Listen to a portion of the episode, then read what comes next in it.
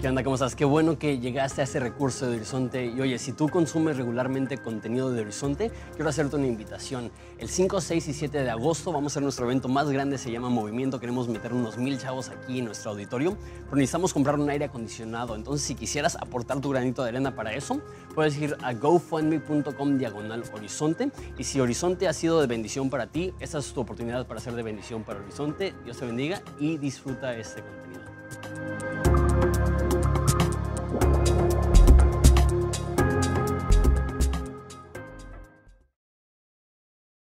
Qué bueno que nos acompañen en Horizonte. Si tienes tu Biblia, por favor, ábrela al libro de Romanos capítulo 5. Vamos a estar en el versículo 12.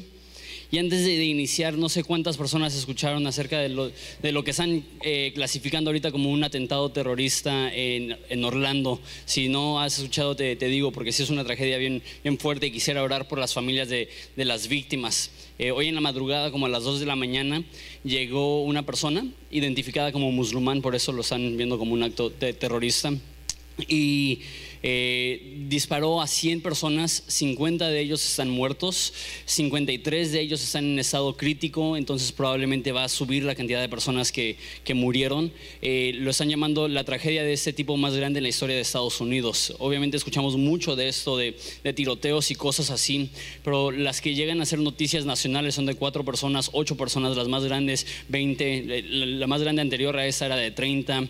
Entonces pensar de 50 personas que, que fueron asesinados y esto eh, sucedió en un bar gay y todo apunta que, que fueron asesinadas por, ser homosexuales y, es muy, muy, muy triste esto porque... Eh, deberían de, de, todas las personas merecen recibir amor y todas las personas merecen una oportunidad de vivir y desarrollar su vida y escoger por sí mismo a qué Dios van a servir. Y, el hecho que su vida fue cortada este, pronto por los actos eh, sin sentido de violencia y de cobardía de, de una persona es, es, una tragedia terrible. Entonces quisiera orar por sus familias, por sus víctimas. Y una oración muy particular que tengo yo es que históricamente la comunidad gay ha recibido tanto odio de la iglesia cristiana, mi oración es que en ese tiempo reciban amor y gracia y que puedan ver que, nosotros queremos que absolutamente todos reciban el amor de Jesús, que todos puedan ver en nosotros que, que, que no estamos aquí para odiar, no estamos aquí para discriminar, estamos aquí para decir, ¿sabes qué? te amamos y quiero y queremos que conozcas el amor de Cristo. No estamos aprobando su estilo de vida, pero hay un sinfín de personas que no aprobamos su estilo de vida porque la Biblia dice que todos somos pecadores, pero queremos que cada una de esas personas y las familias de estas personas puedan recibir el amor de Jesús. ¿Te parece si oramos? Padre, te, te pedimos por esta, este acto tan horrendo de violencia. Padre, te pedimos que, que tú consueles a estas familias que están devastadas. Padre, te, te, pedimos por, por estas personas que, que perdieron a, a, un hermano, a un amigo, a un vecino, a un hijo, y, y que están confundidos y, y, su tentación va a ser culparte a ti. Padre, te pido que ellos vean que tú no eres el autor de muerte, que tú eres un Dios de luz y en ti no hay tinieblas.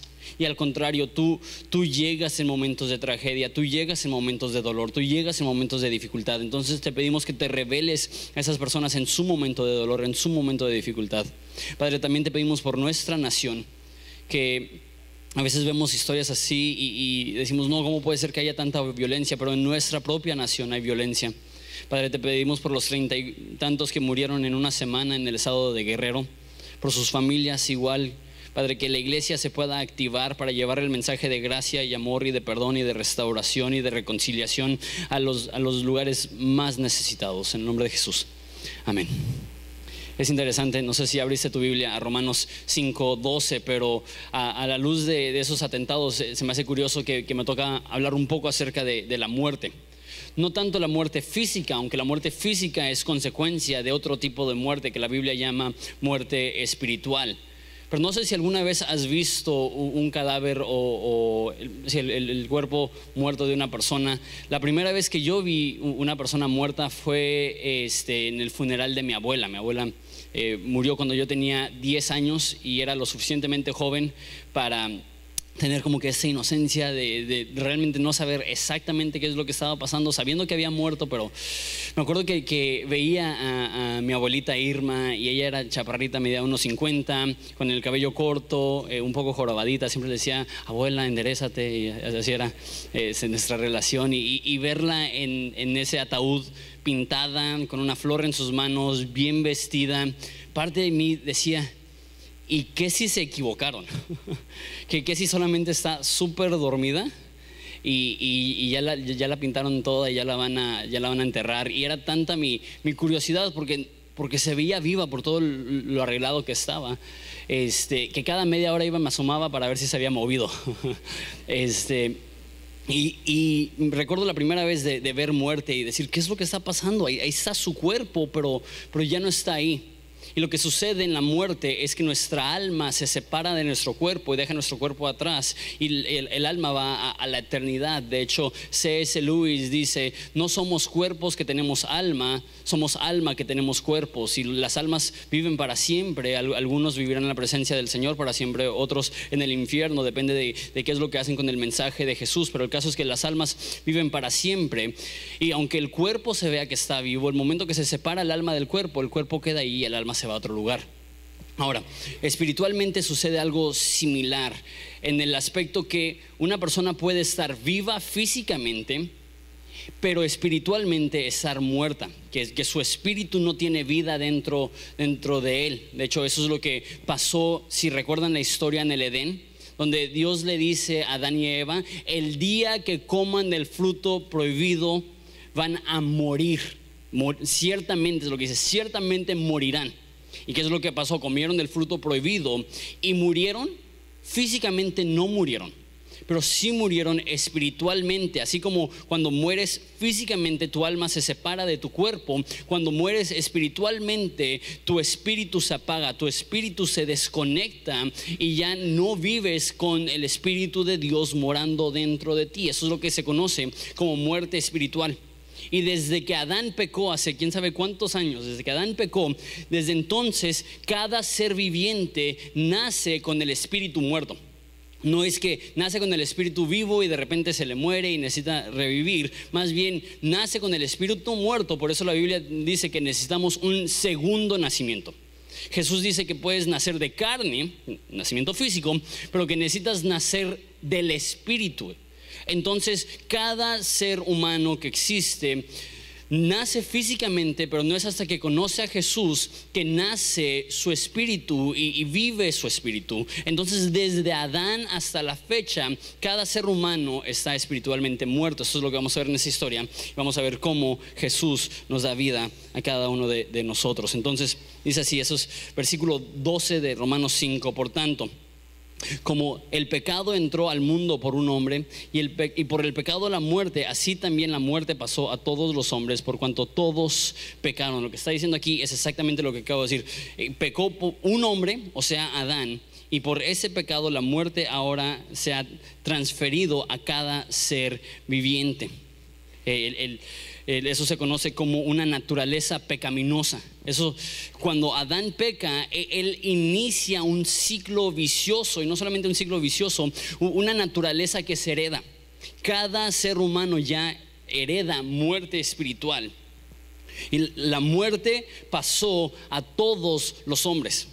O sea, y eso es un poco difícil de creer porque nos gusta creer en la inocencia del ser humano y que el hombre es inocente hasta, que peca. Pero lo que la Biblia enseña es que en teoría, si nunca pecáramos y si solamente hiciéramos cosas buenas, todavía necesita renacer nuestro espíritu, aunque fuera imposible ser perfectos, pero todavía tiene que nacer nuestro espíritu porque nacimos muertos espiritualmente.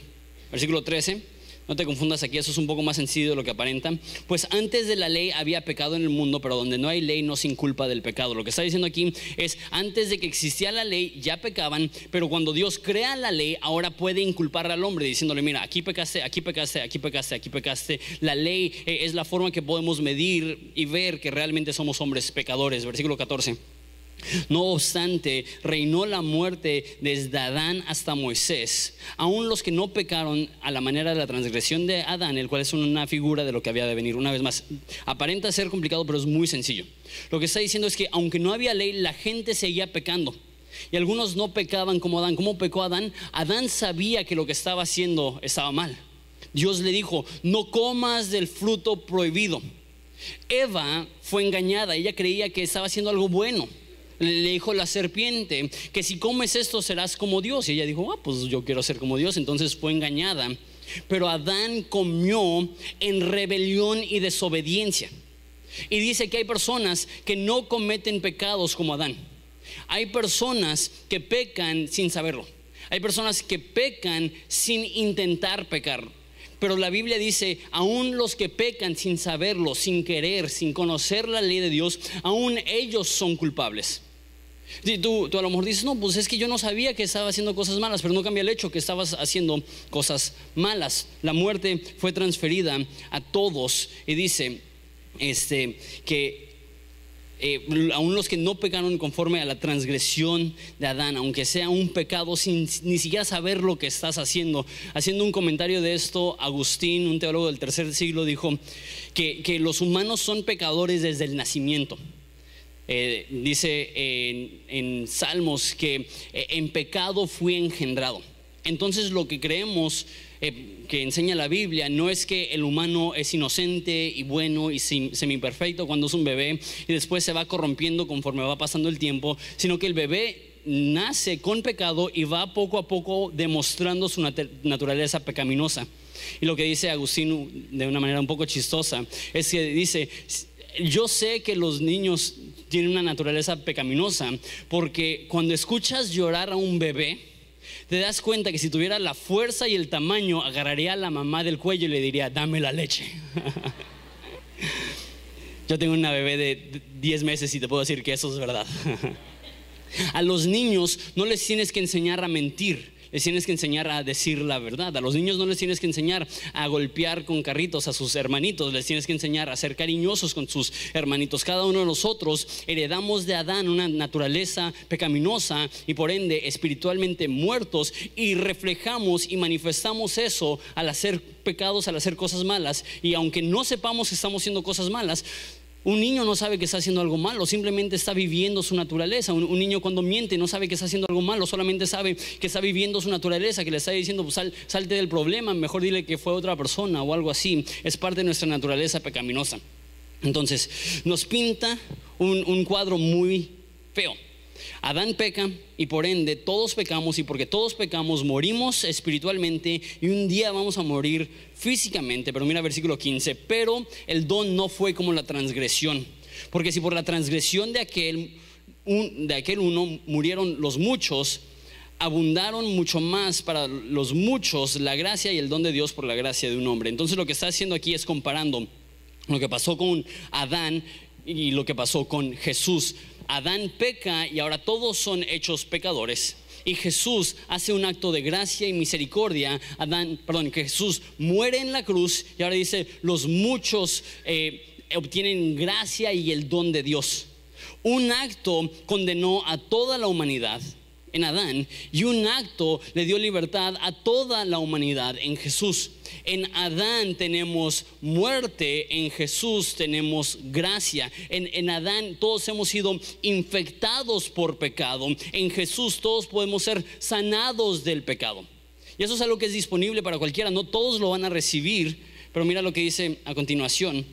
Dice, y el don no sucede como en el caso de aquel que pecó, porque ciertamente el juicio vino a causa de uno de un solo pecado para condenación, pero el don vino a causa de muchas transgresiones para justificación. Lo que dice aquí es que Adán pecó una vez y a todos les fue en la torre. Todos estamos cosechando lo que Adán sembró de pecado. Pero Jesús dice que a causa de las muchas transgresiones dio justificación y eso es hermoso. Lo que significa esto es, así como Adán pecó una vez y ahora todos nos amolamos, por decirlo así, así también Jesús murió y pagó el precio para que todos puedan ser perdonados, y no solamente todas las personas, sino todos los pecados.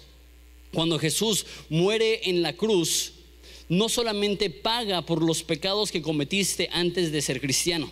¿Por qué? Porque todos los pecados que ibas a cometer ya eran futuros. Entonces Jesús en un acto muere para perdonar absolutamente todos tus pecados. Así que cuando tú recibes justificación, hemos hablado de esto, que Dios se declare justo, perfecto, santo, sin mancha. Cuando tú recibes la justificación, Dios resuelve, paga, perdona todos tus pecados pasados todos tus pecados presentes y todos tus pecados futuros. No es que Jesús tiene que morir cada vez que pecas, es que Jesús murió para cubrir todas las transgresiones de todas las personas, para que cualquier persona que crea en Él no se pierda, mas tenga vida eterna. El acto de un hombre nos condenó a todos y el acto de un hombre, Jesús, Dios hecho carne, puede dar libertad a cualquiera. Versículo 17. Pues si por la transgresión de un solo de uno solo reinó la muerte, mucho más, me encanta esta frase, reinará en vida por uno solo, Jesucristo, los que reciben la abundancia de la gracia y el don de la justicia, así como reinaba la muerte. Antes de conocer a Jesús, la muerte gobernaba tu vida. Tú eras un esclavo del pecado. Por eso decíamos cosas como, no puedo dejar de, y, inserta el pecado que, que te esclavizaba. Antes reinaba la muerte, pero dice que en Jesús reina la vida, reina el estar vivo. Ahora, antes que explicar lo que significa estar vivo, ¿qué significa que reina? Eso significa que cuando estamos en Jesús, no somos libres para hacer lo que queramos. No, no, la libertad que nos presenta la Biblia no es peca cuanto quieras, a cabo Dios se va a perdonar. Eso no, es lo que enseña la Biblia. Lo que enseña la Biblia no es que, ok, Dios te perdona y ahora vive como quieras. No, lo que pasa es que Dios te perdona y pasas de ser reinado, gobernado por las tinieblas y la muerte, a ser reinado y gobernado por la luz y por la vida. La gracia no es una excusa para pecar, la gracia es una nueva identidad que te permite vivir y ser diferente y vencer el pecado y vencer la muerte. La gracia, y eso ya lo hemos dicho, no solamente perdona tu pasado, sino que te da un nuevo poder para vivir hoy con una nueva identidad. Y dice que reina, que, la libertad real no es hacer lo que tú quieres, la libertad real es poder cumplir con aquello para lo cual fuiste creado a hacer. La libertad real no es autonomía. La, la, libertad real es sujeción y sumisión a Jesús. Esa es la libertad verdadera. Porque tú quisiste hacer las cosas a tu manera y cómo te fue. Yo quería hacer las cosas a mi manera y cómo me fue. Libertad no es autonomía, libertad es sujeción al amo perfecto. Ahora reina la vida, y esa palabra vida es importante. En griego hay dos palabras para describir vida. Uno es sao. Sao literalmente significa tener aliento en tus pulmones. Cuando la, Biblia habla de, estar vivos físicamente, se refiere a esta palabra sao aliento en tus pulmones, estás vivo, estás caminando, estás respirando. Pero hay otra frase que utiliza la Biblia que se llama Zoe. Sao, aliento en tus pulmones. Zoe quiere decir vitalidad, fuerza, estar despierto, estar lleno de vigor. Y esa es la palabra que usa la Biblia cuando habla de vida eterna. O sea, que hay personas que están físicamente vivas, pero espiritualmente muertas. Y lo que dice aquí es que Dios llegó para darnos vida, para despertarnos del sueño. La Biblia dice en Efesios que ustedes que estaban muertos en sus delitos y pecados, Dios les dio vida. ¿Cuánto puede hacer un muerto? Hablando de mi abuela, ella estaba ahí y no se iba a mover. ¿Por qué? Porque estaba físicamente muerto. Y de la misma forma, nosotros que estamos espiritualmente muertos, estábamos indefensos, solos, y llega Jesús y Él es el que nos da esta vida. Él es el que nos regala la vida, el, el Zoe, que nos permite no solamente estar despiertos físicamente, sino vivos espiritualmente. Llenos de fe, llenos de esperanza, llenos de amor, llenos de vigor. Versículo 18, así como por la transgresión de uno vino la condenación a todos los hombres, de la misma manera por la justicia de uno vino a todos los hombres la justificación de la vida. Una vez más, este concepto ya lo hemos visto mucho, justificación, que Dios te perdona, que no importa quién eres, que no importa en qué has transgredido, no importa cómo has pecado, no importa cuánto te has alejado de Dios Dios ofrece este perdón. Versículo 19. Porque así como por la desobediencia de un hombre los muchos fueron constituidos pecadores, así también por la obediencia de uno los muchos serán constituidos justos. Y me encanta esto. Porque está hablando de, de, de la muerte, está hablando de lo horrible que puede ser la vida. ¿Sabes qué?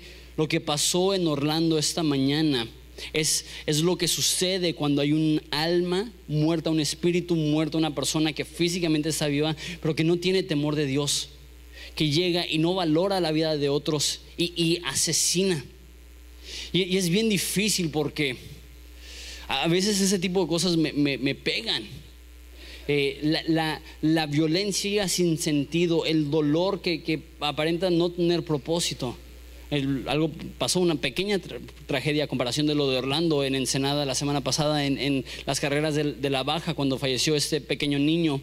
Y no sé tú, cuando yo leí la historia, más que tristeza, me indigné porque dije, ¿qué, ¿qué hacen papás con niños de 8 años tan cerca de la salida?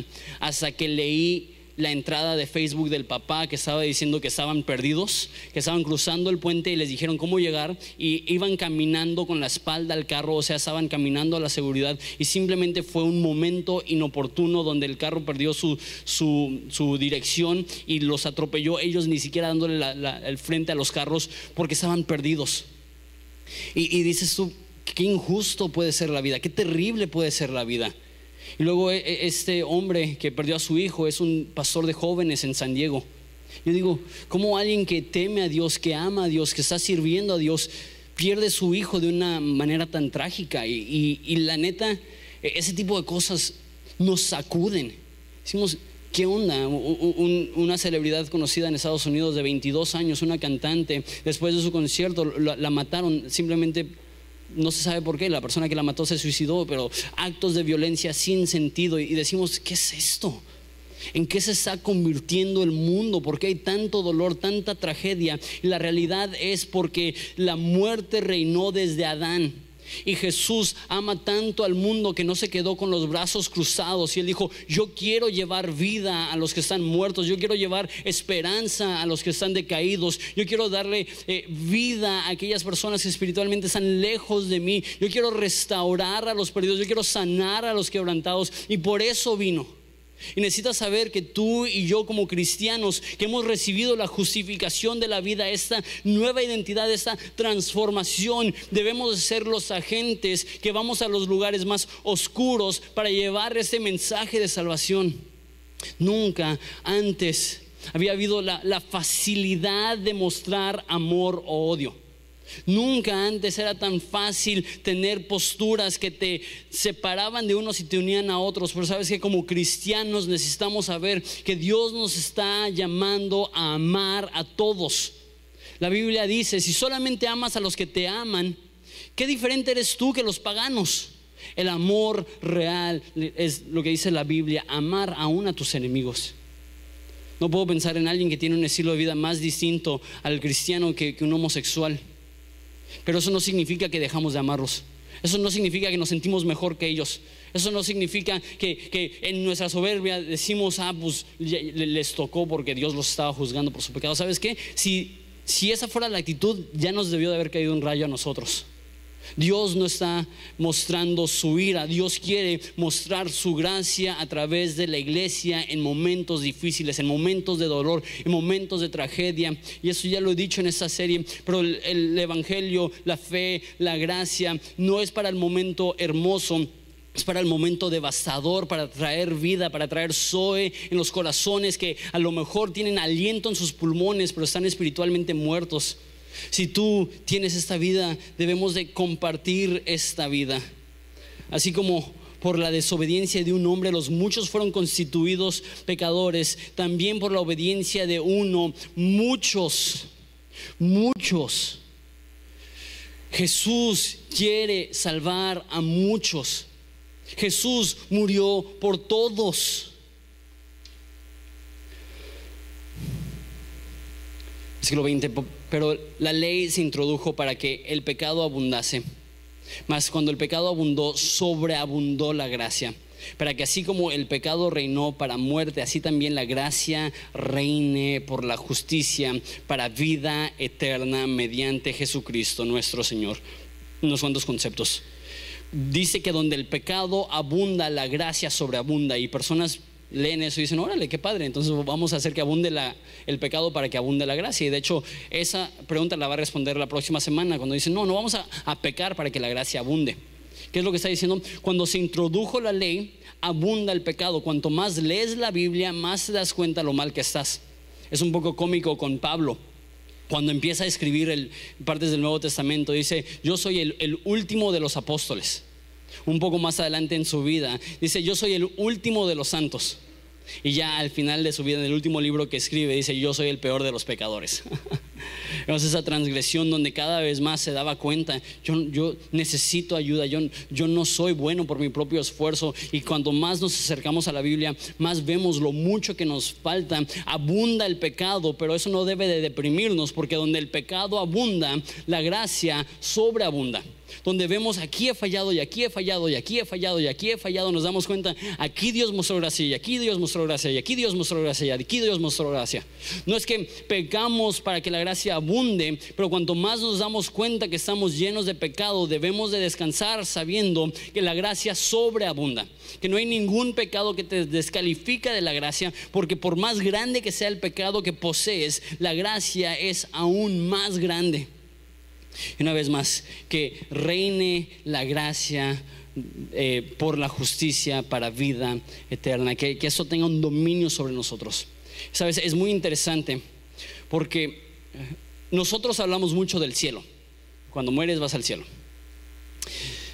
Pero los autores del Nuevo Testamento, aunque creían en el cielo y hablaban un poco del cielo, no hablaban mucho del cielo. Es interesante porque ese es casi nuestro único enfoque en el cristianismo. Eh, sigue Jesús y cuando mueras vas a ir al cielo. Lo que hablaba más Jesús era algo que él llamaba vida eterna. ¿Cuál es la diferencia entre el cielo y, vida eterna? El cielo sucede cuando te mueres. Te mueres y te vas al cielo. Pero Jesús no dijo, los que crean en mí, cuando mueran se irán al cielo. No es lo que dijo. Dijo que el que crea en mí no perezca, sino tenga vida eterna. Lo que Dios quiere para ti es resucitar tu espíritu muerto y darte una vida que no inicia cuando mueres, inicia hoy. La vida eterna para el cristiano no es muere y un día irás al cielo. La vida eterna para el cristiano es conoces a Jesús y tienes un gozo y una esperanza y una paz y un amor que te da vida, te despierta, te da vigor, te da zoe y así puedes hacer una diferencia porque estás llegando a los lugares oscuros con una luz que las demás personas no poseen, con una esperanza que las demás personas no poseen, con un amor que las demás personas no poseen la vida eterna no es muere e irás al cielo. La vida eterna es conoces a Jesús y te transforma de tal modo que el resto de la eternidad quedas diferente. No tienes que esperar a morir para empezar a experimentar los beneficios de la vida eterna. El que cree en mí, aunque muera, vivirá. Por esto ha venido el mundo. El que tiene al Hijo tiene la vida, es lo que dice en Primera de Juan. Para eso he venido, para que tengan eh, vida y vida en abundancia, es lo que dice Jesús. La ley se introdujo para que el pecado abundase. Esa frase está interesante. La ley se introdujo para que el pecado abundase. ¿Sabes? Dios quiere que te des cuenta de qué tan pecador eres. Nosotros no. Nosotros quisiéramos, y como ya lo he dicho muchas veces en esta serie, decir, no, pues no soy tan malo. Jesús da una historia y me gustaría si tienes tu Biblia que me acompañes y si no lo puedes ver en pantallas en, en Lucas 7:36. Con eso termino. Es una historia de Jesús con una mujer pecadora y un fariseo. Dice, uno de los fariseos rogó a Jesús que comiese con él y habiendo entrado en la casa del fariseo se sentó en la mesa. Entonces una mujer de la ciudad, eso es eh, una forma amable de decir una prostituta, entonces una mujer de la ciudad que era pecadora, al saber que Jesús estaba en la mesa en casa del fariseo, trajo un frasco de alabastro con perfume. Y estando detrás de él a sus pies, llorando, comenzó a regar con lágrimas sus pies. Y los secaba con sus cabellos y besaba sus pies y los ungía con el perfume. Cuando vio esto, el fariseo que le había convidado dijo para sí, o sea, lo pensó, si este fuera profeta, conocería quién y qué clase de mujer es la que le toca, que es pecadora. Entonces respondiendo Jesús le dijo, Simón, una cosa tengo que decirte. Y él dijo, di maestro. Su, su corazón de hipócrita, está diciendo, si fuera profeta sabría que esta es una prostituta. Ah, sí, dígame maestro. Un acreedor tenía dos deudores. Uno le, debía 500 denarios, el salario de dos años, otro 50, el salario de dos meses. Y no teniendo ellos con qué pagar, perdonó a ambos. Di pues, ¿cuál de ellos le amará más? Respondiendo Simón dijo, pienso que aquel que le perdonó más. Y él le dijo, rectamente has juzgado. Esta frase es tan hermosa. Y vuelto a la mujer, dijo a, Simón, ¿ves esta mujer? Entré en tu casa y no me diste agua para mis pies, mas esta ha regado mis pies con lágrimas los ha secado, enjugado con sus cabellos. No me diste beso, mas esta, desde que entré, no ha cesado de besar mis pies. No ungiste mi cabeza con aceite, mas esta ha ungido con perfume mis pies. Por lo cual te digo que sus muchos pecados le son perdonados porque amó mucho, mas al que aquel que se le perdona poco ama poco. Y a él y a ella le dijo, tus pecados se son perdonados. Ahora la pregunta es, ¿quién tenía más pecado, ella o él? La realidad es que los dos están llenos de pecado. Ella pecado por prostitución, él pecado por orgullo. Pero lo que pasaba es que él pensaba que él tenía poquito pecado. A mí Dios me perdonó poquito. Y porque sentía que Dios le perdonó poquito, tenía poquito amor. Pero cuando vemos la Biblia y muestra que abunda nuestro pecado, el pecado, o sea, las cosas malas que hacemos, las cosas buenas que no hacemos, los pensamientos e intenciones de nuestro corazón que van en contra de la naturaleza de Dios, todas estas cosas ofenden profundamente a Dios, abundan. Y cuanto más te das cuenta del pecado que posees, más agradecido vas a estar que Dios te perdonó esos pecados. Cuanto más reconoces que no merecías absolutamente nada de lo que tienes, más agradecido estás por absolutamente todo lo que tienes. La gracia no produce pecado, la gracia produce amor. Personas me han dicho, no puedes predicar tanta gracia porque la gente va a salir y pecar, pero ¿sabes qué? Un entendimiento real de la gracia no te hace más pecador, te hace más obediente, porque el que mucho ha sido perdonado, mucho ama. Y los que no lloran, y los que no abrazan a Jesús, y los que no riegan con lágrimas los pies de Jesús, son aquellas personas que no creen que necesitan ayuda, pero los que están devastados por su pecado, al ser reconciliados por la sangre de Jesús, explotan en agradecimiento y explotan en amor, porque reconocen, no merezco nada y me ha tratado como un hijo. Los que estábamos muertos y de nuestros delitos y pecados, Él nos hizo renacer. Ese es el mensaje sencillo del Evangelio. Que nosotros servimos a Dios no por ninguna otra razón no porque queremos ser buenas personas, no porque queremos impresionar a los demás, no porque queremos sentirnos bien de nosotros mismos. Nosotros servimos a Dios en una respuesta agradecida por todo el perdón que hemos recibido. Que gobierne pues en nuestros corazones esta vida, que gobierne pues en nuestros corazones esta gracia. Una persona que no ama, una persona que no tiene gracia, una persona que, que, no está mostrando el amor de Dios a otras personas, es la persona que no ha sido totalmente transformado por la gracia de Dios. Cuando te falta amor, cuando te falta cariño, necesitas preguntarte, ¿me he olvidado del amor y cariño que Dios tiene por mí? Dice la Biblia, haya pues este mismo sentir que hubo en Cristo, que Él siendo en forma de Dios no escatimó el ser igual a Dios a cosa de, que aferrarse, pero se humilló a sí mismo y tomó forma de siervo. Si Jesús nos ama, si Jesús nos perdona, si Jesús nos muestra gracia, si Jesús nos muestra cariño, nosotros debemos de entonces convertirnos en agentes de amor, gracia, cariño y perdón para las demás personas. No estoy diciendo que aprobamos el pecado ajeno, pero lo que digo es no ignoramos nuestro pecado propio que también nos descalifica a nosotros y la misma gracia que te perdonó a ti puede perdonar a las demás personas. ¿Les parece si nos ponemos de pie y lloramos?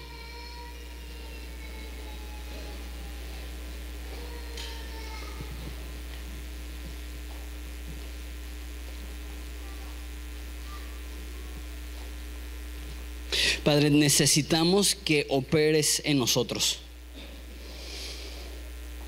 Porque queremos ver un cambio en Ensenada. Queremos ver un cambio en México.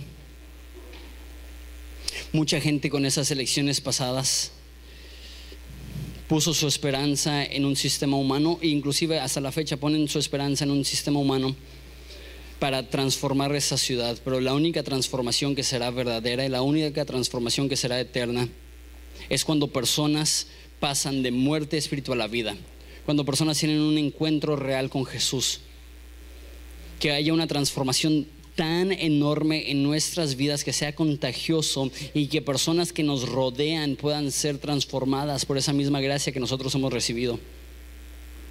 Padre, ayúdanos a ser agentes de gracia, agentes de perdón.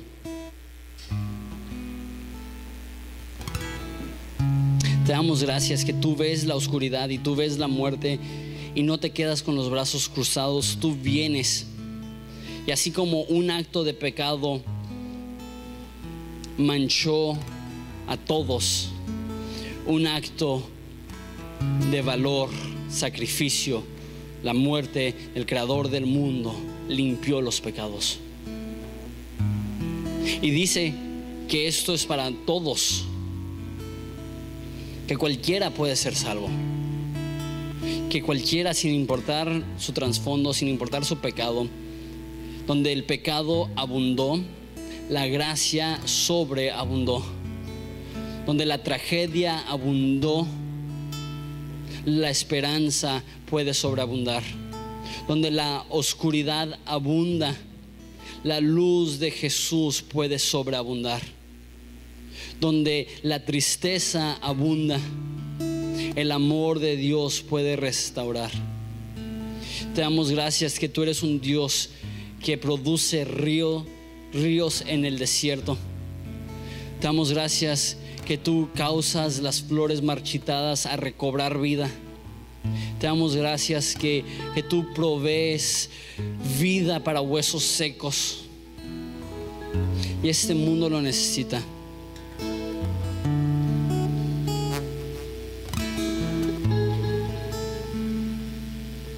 Te ruego Jesús, pon tanto amor y cariño para aquellas personas que no te conocen en nuestro corazón, que sea palpable. Que, empecemos a escuchar de los no cristianos cosas como nadie jamás me ha amado así. Que en vez de decir, no, la iglesia es cerrada, la iglesia es, está llena de hipócritas, la iglesia se la pasa criticando, que puedan decir, nunca me he sentido tan amado. Porque cuando éramos nosotros pecadores, tú moriste por nosotros.